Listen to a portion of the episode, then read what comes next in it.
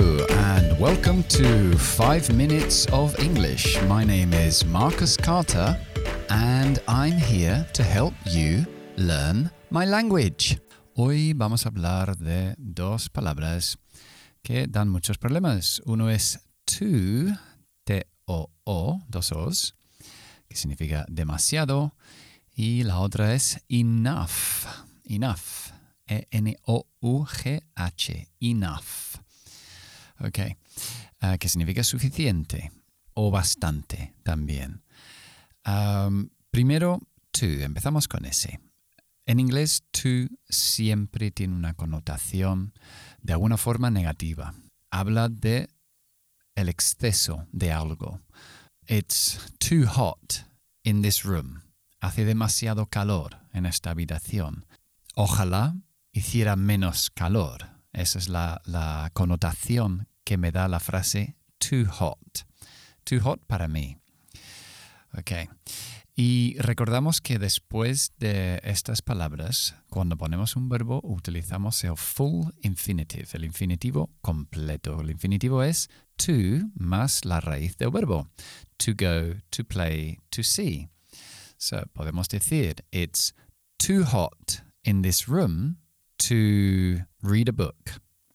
Hace demasiado calor en esta habitación para leer un libro. También podemos utilizarlo en el negativo y decir, it isn't too difficult to learn how to use this program. No es demasiado excesivamente difícil para aprender a utilizar este programa. Si miramos ahora a la palabra enough, um, el fallo más común es el de sintaxis con esta palabra. Es el orden de las palabras como lo utilizamos. Entonces, cuando lo utilizamos con un adjetivo, ponemos el adjetivo primero. Decimos, it isn't hot enough in this room. No hace lo suficiente calor in this room. It isn't hot enough to wear shorts para ponerse pantalón corto, por ejemplo. Y si lo utilizo con un sustantivo, lo hago como en castellano, al revés. Decimos, um, I don't have enough money to go to the cinema. Enough money. Enough más sustantivo. Luego mi verbo en infinitivo. También lo que podemos hacer es utilizar la palabra to o enough e incluir el sujeto del siguiente verbo después de la preposición for. Por ejemplo, it's too early for me, o con la forma débil, for me, to get up. Or it's too difficult for the children to use.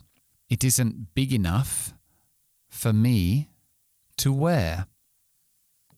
Así podemos hacer tres estructuras con un adjetivo solo, con adjetivo más el infinitivo, el verbo, o podemos incluir el sujeto del verbo después de la preposición for. Recuerda que cada vez que usamos un pronombre después de una preposición, siempre va a ser el pronombre de objeto, no de sujeto. Nunca for I o for he, sino for me o for him. Okay. Esto es todo por hoy. I hope you have enjoyed the program. Bye.